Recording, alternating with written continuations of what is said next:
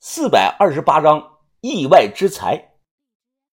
那一天，我们将老太太的尸体和杨俊的坐缸一同藏在了茅草屋。我们搞了一把锁，直接把门给锁了。许招娣隐居多年，无儿无女，孤身一人，再加上这山里平常几乎没人过来，所以应该很安全。但我们要加快速度。这个时候是六月底，天气闷热，时间长了，尸体肯定会烂。现在我们要找一个玩罗盘的顶级高手来帮忙。思来想去，把头出面联系了金门，让算翻天派一个人过来。因为上次的虎头铜镜事件，对方欠我们的人情，所以当时便答应了。对方表示，这个高手四天之内能到我们这里。等待期间，我们也没闲着，我们夜里去搞了那个清代无名的老坟，结果不出所料，妈的！穷的叮当响啊！墓主烂棺材里陪葬的就是一个破瓶子，四五枚的烂铜钱，总价值不超过五十块钱。行里人都不待见这种明清墓，就是这个原因，因为穷。往后两天，豆芽仔每天是五点多钟便早早的起了床，我迷迷糊糊的问他去干啥呢？豆芽仔扛着把铁锹，大声的说：“哎，我去挖树啊！”于是乎，豆芽仔满山遍野的乱挖这个银杏树。我劝他别太操之过急，但豆芽仔却激动的说：“哎，疯了！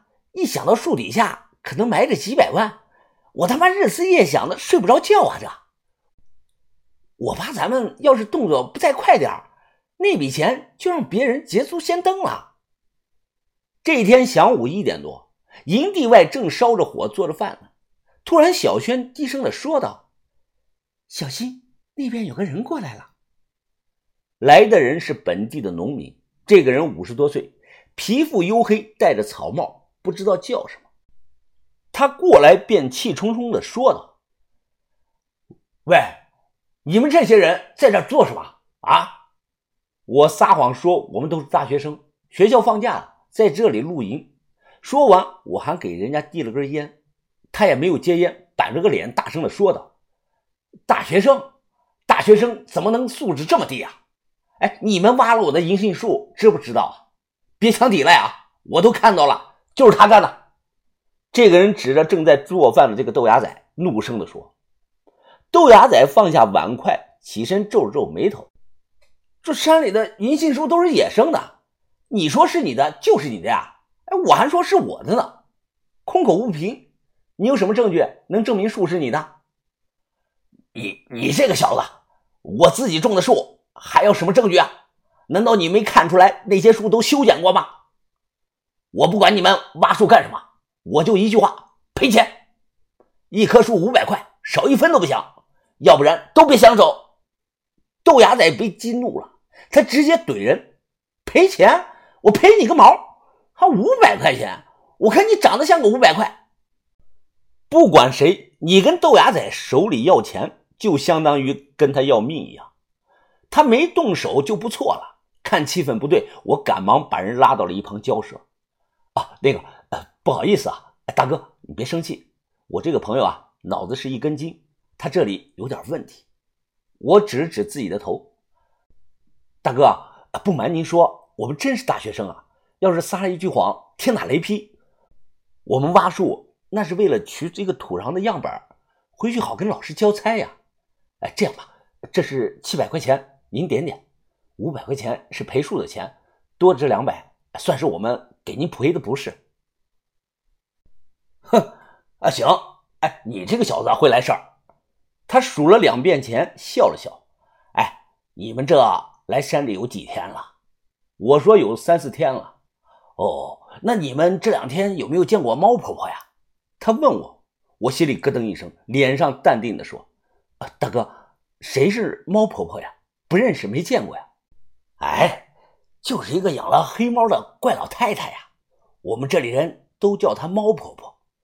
啊，不过我有两天没看到她人了。呃，就刚才路过茶园，我看她那个屋门都锁了，也不知道人去哪儿了。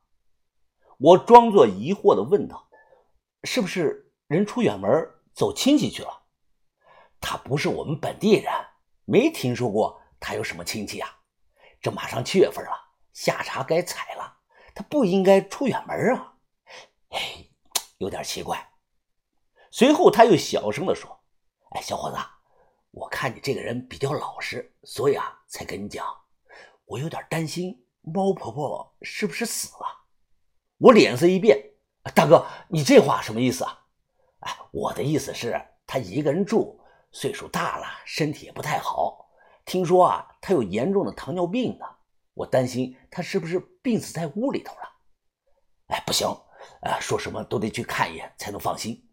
他扛着锄头转身便走，我顿时魂儿都要被吓飞了。这要是让他发现屋里的尸体还了得呀？于是我便找了借口说跟他一起去看看。路上我两次动了杀心。想捡起来路边的石头啊，给他后脑勺上猛来这么一下，但思考过后，我忍住了。现在事情还没有严重到那个地步，还有转机。再者，我从来没有动手杀过人、害过人，我不想破戒。到了茅草屋，他放下锄头，跑到这个窗户边上啊，探头向里边张望。猫婆婆，哎，猫婆婆，哎呀，没人啊。看来真是出远门了。他突然转头问我：“哎，小兄弟啊，你闻到没有啊？怎么屋里好像有股奇怪的味道啊？又香又臭的。”“啊，没吧，大哥，这哪里有什么味道啊？没味道。啊，算了算了，那我走了。哎，你们几个在山上注意安全啊！这山里晚上可是有野兽出没的。”目送人离开，我这才松了一口气。像他说的，的确是有股味道。本来想再等两天的，现在我意识到啊，不能等了，得先临时把人下葬，要不然早晚会出事的。这一天晚上九点半，我喊来豆芽仔，随便刨了个坑，连大陶缸和老太婆一同埋了。埋完人后，我和豆芽仔坐在地上抽烟休息。突然，我注意到这个茅草屋后头不远处有一棵银杏树。那个树叶啊，看起来明显是经常有人打理的。豆芽仔也看到了，他激动的说道：“啊，哎，疯了，该不会……不一定。走，过去挖挖看。”来到银杏树下，我们定了两处地方同时开挖。挖了一会儿，什么都没有挖到，我们又换了两处地方挖。这一次挖到半米多深，突然我手中的铲子碰到了一个硬物。我赶紧扒拉土来看，就看到土里竟然露出了一个很大的老式牛皮箱。我操，真在这里啊！豆芽仔一看也激动了起来。哎呀，我都快跑遍整个西塞山了，没想到这个死老太婆竟然就把东西埋在自家门口啊！这，我打了他一巴掌。哎，你嘴下积点德，拿人钱还骂人家死老太婆。豆芽仔嘿嘿一笑。哎，对不起啊，疯子，不是死死老太婆，哎，她是我亲娘。这个皮箱很重，最少是几十斤，从坑里拖上来费了番力气啊，这才把它打开。皮箱里还有个巨大的铁盒子，铁盒子套着防水的布，用铲子砸开这个大铁盒子，我和豆芽仔都看得傻眼了，全是钞票啊，用皮筋扎着，一摞一摞整齐的摆放着。目测最少有几百捆，我靠，这这都是什么钱啊，疯子！哎，你花过这种钱吗？豆芽仔抽出了几张问我：“这不是现在花的钱，这他妈的好像是我奶奶那边花的钱啊！第二套、第三套都有。”豆芽仔又疑惑的看了看，呃，这好像都没有一张一百的，都是两块、五块、十块的。这加起来也没有多少钱啊！你懂个鸡毛啊！这种老钞票现在可不便宜啊！哎，你看这种，这种拦车工的两块钱，现在一张最少能换三百块钱呢。还有这种炼钢工人五块钱的，还有这种大团结的十块，现在都能卖小几十块钱一张啊！我激动的又说：“哎，你看，还有这种，这是最早用的那种两块钱啊！这是，上面图案是延安宝塔山，这他妈嘎嘎新啊！这最少一张能卖一千块钱，这里起码有上百张啊！哎，怎么了你？你哭了呀？”豆芽仔突然流泪了，豆芽仔抹了抹眼睛，哭的大声的说：“呀，娘，我的亲娘啊！”你给我留了这么多的钱，我怎么好意思拿呢？哎，娘，你放心啊，以后每逢清明节，我陆子明都会给你烧纸钱过去的。我一次给你烧一个亿，哎，让你在下边随便花。哭了有几秒钟，豆芽仔又变成了一副笑脸，他十分激动的往这个大麻袋里装钱。回去后，其他人一看都很高兴，这就叫意外之财。我和豆芽仔一块睡的，后半夜正睡着，豆芽仔猛地坐了起来，浑身是大汗淋漓，脸色发白，不住的喘气呀。芽仔，牙仔，你怎么了？做噩梦了？豆芽仔喘着气，点点。哎呦，吓吓死老子了！啊，疯子，我我梦到老太婆了，她说认我这个儿子，说要把我一起带走。哎呀，疯子，你不知道啊，那个梦可真了。这，我说。你这叫祸从口出，谁让你没事乱认娘呢？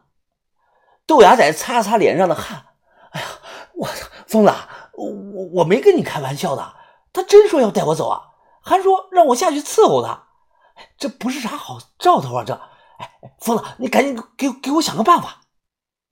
我想了想说，那那鱼哥包里有香，哎，要不你明天去上炷香吧。豆芽仔赶忙说好。天刚蒙蒙亮，豆芽仔便拉着我去上香了。看他那个脸色，像是一夜没睡好。结果到了地方一看，豆芽仔手里的香没拿稳，摔到了地上。只见昨天我们刚埋完人的地方出现了一个大坑，而坑内老太婆的尸体不见了。